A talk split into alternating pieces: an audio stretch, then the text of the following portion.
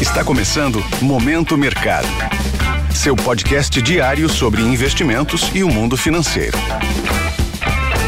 Muito bom dia para você ligado no Momento Mercado. Eu sou o Felipe Médici e bora para mais um episódio desse podcast que te informa e te atualiza sobre o mercado financeiro. Hoje vou falar sobre o fechamento do dia 22 de dezembro, sexta-feira, e da agenda e abertura dos mercados de hoje.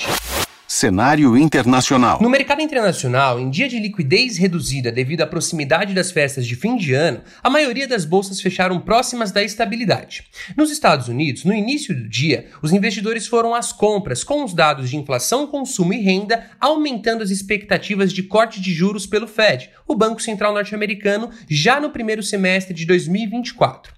O índice de preços de gastos com consumo, PCI na sigla em inglês, recuou 0,1% em novembro na variação mensal. Ainda assim, no decorrer da tarde, com a liquidez reduzida, os três principais índices acionários de Nova York fecharam próximos da estabilidade. O índice S&P 500 avançou 0,17% e o Nasdaq subiu 0,19%. Na renda fixa, os rendimentos dos títulos públicos americanos operaram mistos, sem nenhum movimento brusco em nenhuma das direções. O dólar fechou em queda ante a maioria das moedas fortes, com o euro se fortalecendo ao maior nível em cinco meses e o franco suíço renovando máximas em oito anos. O índice DXY, que mede o dólar ante uma cesta de divisas fortes, cedeu 0,14% ao nível dos 101 pontos.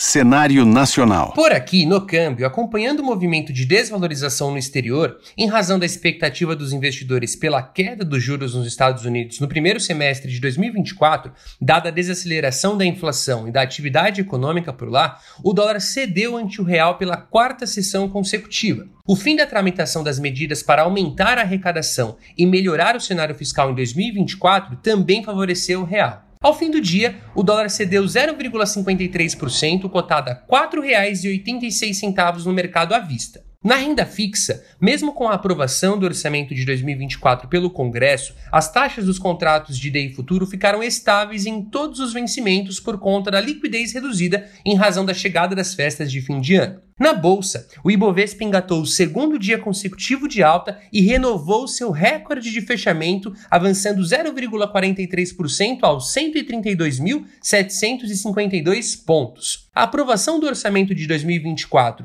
e da pauta de aumento da arrecadação no Congresso contribuíram para o movimento de alta. Na ponta positiva, destaque para Casas Bahia, Raizen e Alpargatas que subiram mais de 4%. Do lado oposto, destaque para a IRB Brasil, que cedeu mais de 6%. Assim, as posições compradas, ou seja, que acreditam na alta do principal índice da bolsa local, foram favorecidas. Pontos de atenção. Se atente à divulgação do INCC de dezembro, que é o Índice Nacional de Custo de Construção pela FGV. Também será divulgado o IPCS, que é o Índice de Preços ao Consumidor Semanal da FGV. Sobre os mercados, agora pela manhã as bolsas asiáticas fecharam sem sinal único, com liquidez reduzida após o feriado de Natal no Ocidente e com os investidores de olho em um possível cerco do governo chinês contra o setor privado, após o anúncio de algumas restrições contra os jogos online. Os índices futuros de Nova York sobem moderadamente na volta do feriado. Desta forma, termina o Momento Mercado de hoje. Agradeço a sua audiência e um excelente dia. Valeu! Esse foi o Momento Mercado com o Bradesco.